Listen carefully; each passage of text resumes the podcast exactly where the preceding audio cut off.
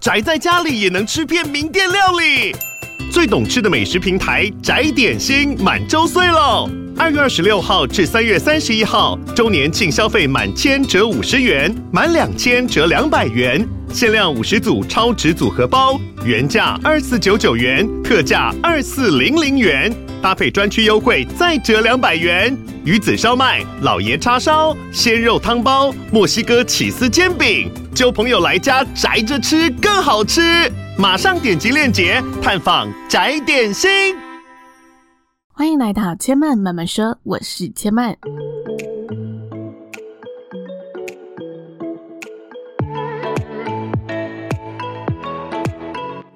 目前频道在 Apple Podcast、Spotify、KKBox 以及 Google Podcast 都听得到。喜欢的朋友欢迎帮千曼订阅并留言评论，让更多人可以认识千曼慢慢说喽。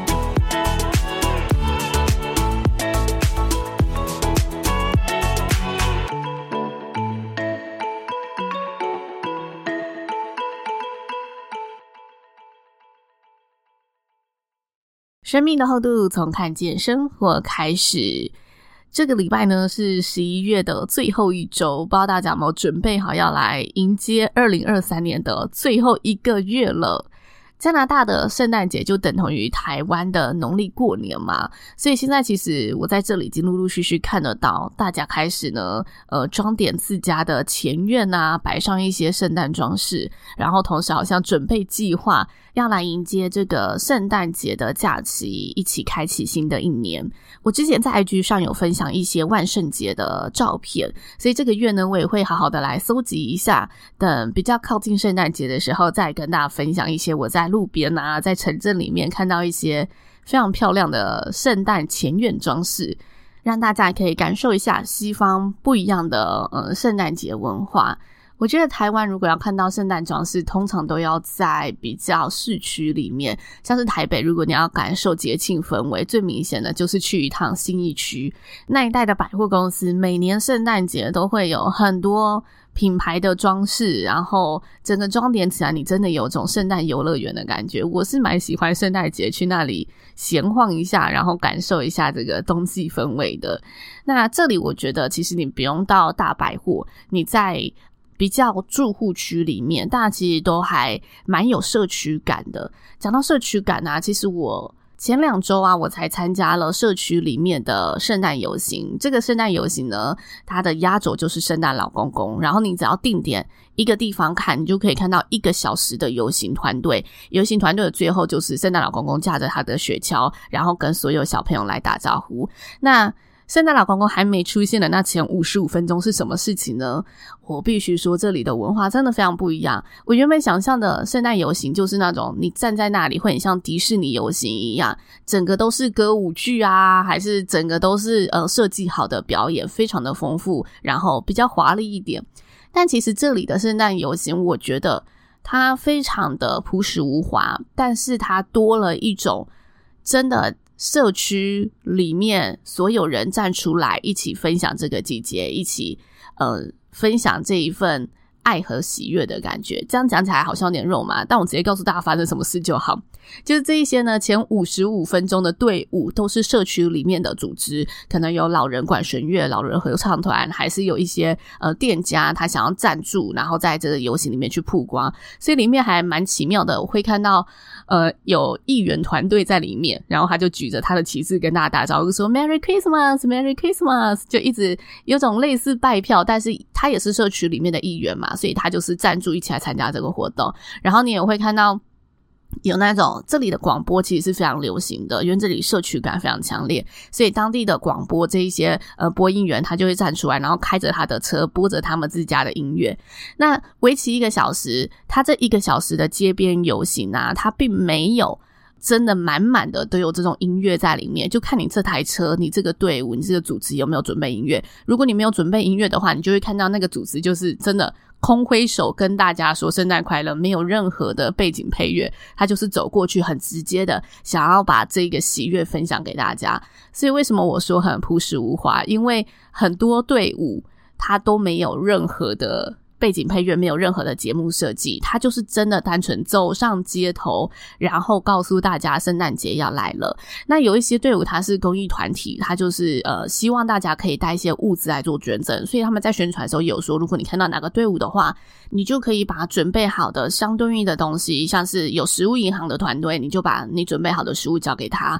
有可以捐赠衣服的团队，你就把衣服交给他；也有单纯捐赠礼物的。团队，你就把礼物来交给那个团队，然后那个礼物的团队蛮特别的，他们就是会搜集这一些社区里面每个人捐赠的礼物，把它分送到需要帮助的，可能他是比较贫穷的家庭，没有办法呃负担得起小朋友的礼物，他就会把这一份礼物送到他们家，所以我觉得他真的串联起整个社区的这份分享的喜悦。嗯，这个是我觉得在这个活动看到啊，蛮不一样的一个文化冲击。那回到我今天想跟大家聊的啦，我觉得无论东西方吼，过节的氛围一定会有，但是呢，每年到了这个。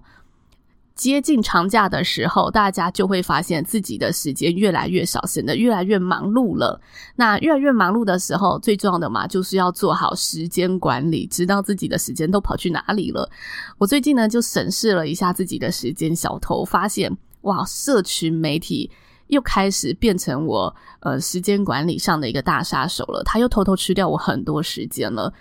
我不知道大家有没有去注意过自己花在手机上的时间有多少？我之前跟大家聊过这个主题，我其实一直很有意识的在控制自己这一件事情。但由于呢，这一学期呢，我开始呃国外生活了嘛，所以我大量的开始使用手机来查一些东西，包括翻译，就是我很常用的一个。手机呃 App，然后占我很长的一个时间。那又因为呢，我读的科系它其实是广播系，它是媒体的一环嘛，所以很长时候我都会很害怕错过很多的讯息。那即使我很常提醒自己了，但一不小心，我发现这一次的盘点，哦，我又陷入了这个演算法的陷阱里面，越陷越深。所以最近我开始为自己实施了几项社群排毒任务，来夺回我的时间。如果大家有觉得哈，自己也常不小心就陷入演算法的陷阱，常常手机滑着滑着时间就溜走了，也许你可以跟我一样来社群排毒一下。那今天就跟大家分享我社群排毒的方法，同时我自己的一些收获。第一个，我做的第一件事情就是回去审视关闭不必要的通知，这件事情我一直都有在做。但是呢，有时候你安装新的软体呢，你会不小心点错，或者是你没有意识到，你就把它呃同意推播了。所以嗯，这一段期间我可能有安装一些新的软体，我并没有好好的把关到。加上我发现现在的应用程式它已经会侦测你把它关掉了，所以它会提醒你说，诶，要不要打开再来接收更新的东西？有时候你就会不小心又按到把它打开了，这是我真正只有发生过的事情啦。所以我就是回去先把它检视。把不必要的通知都关掉。那除了关掉不必要的通知之外，再来，其实我有加强了专注时间的设定。这个功能在 Apple 里面它是直接内建的，Android 系统我就不太清楚，但我相信一定有。相应的应用程式，大家只要去搜寻，应该都可以搜寻得到。那这个功能我觉得挺好用的，像是我之前就有设定睡眠时间嘛，就呃手机里面我会设定说，我十一点到七点是我的睡眠时间，任何讯息都不能打扰我，包括那种我同意他来推播我的讯息，在这段时间都帮我挡掉。你可以设定说，这段时间你愿意接收的讯息有哪些，里面就一些选项。那这个功能呢、我后来把它检视的更详细一点，就是这。这段期间，非紧急电话是不能联络我的，但我要自己定义什么是非紧急电话。对我而言，家人的电话就一定是紧急电话，所以我就有设定说，如果说这一段期间可能半夜是家人打电话进来，那请通知我，把我叫醒没有关系。但如果不是的话，就告诉他。我在睡觉了，所以有时候这种时间拨电话进来的朋友，他就会直接可能被转到语音啊，还是呃响两声就没了这样子，系统就会自己帮你阻挡这件事情。这个功能我觉得挺好的，在睡眠的时候对我而言是非常有帮助的，因为我是那种很容易产生好奇，只要手机一亮，我就会很想去看，哎，谁传讯息给我了？尤其有时候你在睡前处理一些事情，你回晚了，你觉得啊可以安心去睡了，然后手机一亮，你就会想会不会他又发生什么事情？你会忍不住想要去看它，来来回回，你的睡眠时间可能又少了半个小时，少了一个小时。那我说我是加强设定这个功能嘛，所以睡眠时间我一直都有设定。再来，我帮自己设定了一个工作时间，这个工作时间呢，就是呃。我没有设定同一个区间，我没有设定说我几点到几点工作，我只是有设定说，当我开启工作时间的这个专注模式的时候，哪几个城市不能打扰我？为什么会设定这个呢？因为我发现我工作的时候也很容易被打断，尤其是讯息方面的东西，信箱或者是呃一些通讯软体，所以我这个工作时间我就是把信箱跟工作软体关掉，我只开启电话功能，等于在我非常需要专注的创作时间。只有打电话进来才联络得到我。如果你是讯息给我、写信给我，对我而言啊，我觉得大家都是你愿意等的一个联络我的管道。那如果你真的很紧急，我相信你会想办法找到我的电话号码，或者想办法拨通一个语音电话给我。你不会只是用讯息给我，这是我自己的界界定啦。所以我在工作模式有做这个调整，我发现，哎，的确也是蛮有用的。对我而言。我可以拉长我的专注时间，不会被手机的画面所打扰，这是第一点。关闭不必要的通知，然后设定一些专注时间。那在第二个，我重新检视了我使用社群的目的。我觉得这一点是需要非常有意识跟目的导向的去检视。为什么我会做这一个检视呢？因为其实我发现演算法它会随着你的观看时间而推播给你。就是如果我早上习惯看某几家报纸的社群，它会在早上你大概几点开手机的时候，它就会在那个时候把讯息推播给你。然后像我晚上睡前，我可能喜欢看的是那种杂志比较软性类的，它到晚上就会出现我常去拜访的那一些。嗯，杂志的社群媒体，所以他其实很知道你一天的作息，很知道你一天什么时间需要什么。所以换言之，如果我有意识的去使用它，它就可以在符合我想要看到它的时候，把这个讯息给推播出来。因此，我减少了一些我无意识滑它的时间。我就是有意识的去控管说，哦，我现在早上我比较希望的是早上我可以培养呃看新闻的这一个。习惯，所以我早上都去逛那一些新闻网站。那当然，你要养它一下齁，你必须得先告诉他你喜欢什么，他才会照那个模式来推播给你。所以你可能前一个礼拜、前两个礼拜，你要是比较主动去做这件事情，早上去看新闻，然后中午可能滑朋友的社群，那到晚上睡前去看一些呃你喜欢看的读物。对我而言，我是这么操作的。后来我就发现，诶，这蛮有效的，诶，他会直接。照着我这一个生活模式来推播给我，这是我第二个最近在实施的社群排毒的方式，就是告诉他什么时间点我需要什么讯息，在这个时间点，其他的讯息对我来说都是我不需要的毒素，所以请把它呢推出去，请把它删除在我的手机里面，不要在我不需要的时间出现它，因为它会瓜分我的时间嘛。这是第二点，那在第三点呢？我觉得这一点呢是我做的最好的一点，那就是删除不必要的账号。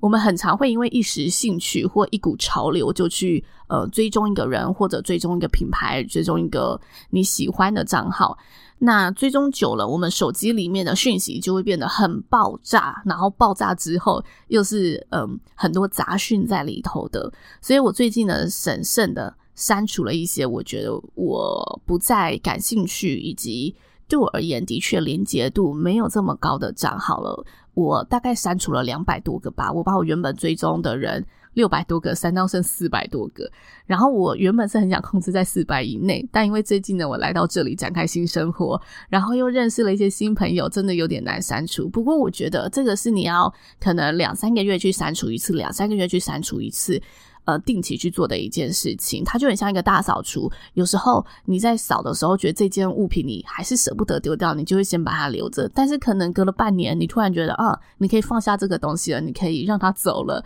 这时候你就会呃把它删除掉。所以我觉得这是需要固定去清理的一个东西。那删除不必要的账号啊，这件事情我觉得有一个非常好的帮助，就是。它可以让你的品味也建立的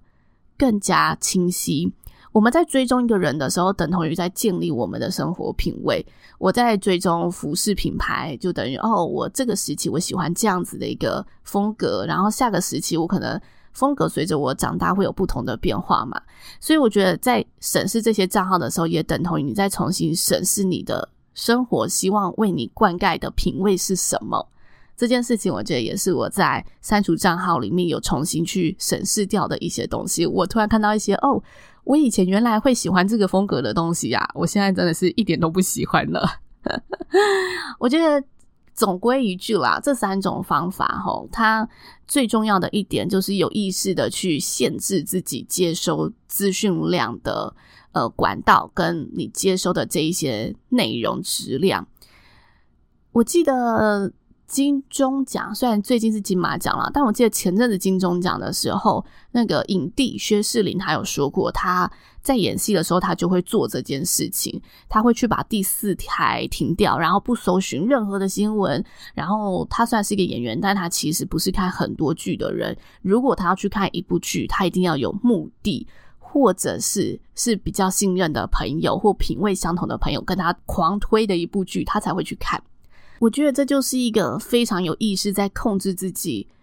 要接收怎么样的讯息，什么样的讯息对自己生活才是有帮助的一个很好的例子。我记得他在那一篇专访里面也有用一个比喻是非常恰当的，他说。当人吃饱的时候，肚子会告诉你：“哦，我不舒服了，我吃饱了，不要再喂我东西。”但是，当我们现在打开手机，我们的资讯量其实已经爆炸了，但其实你的脑里不会告诉你说你的资讯量爆炸了，你只会陷入一种：“哦，我还可以再看更多，还可以再看更多。”但问你，你到底吸收进去了什么？或者是这些东西对你而言，到底是不是有益的，还是还是有害的？其实你没有办法在第一时间。去分辨出来，它不像你吃饱了肚子痛了，你就知道啊，我把自己吃太撑了。你的脑海很少第一时间发出这个讯号，所以对他而言，如何管控这个资讯量就是一件很重要的事情。他希望他在投入一个角色的时候，他可以活得像那个角色的世界，所以那个角色需要的资讯是什么，他必须在那个时候去。很好的做出一个划分跟区分。这个人如果是一个政治人物，那当当然他那阵子他可能投入比较多的社群会是呃政治方面的资讯。那如果这个人他是一般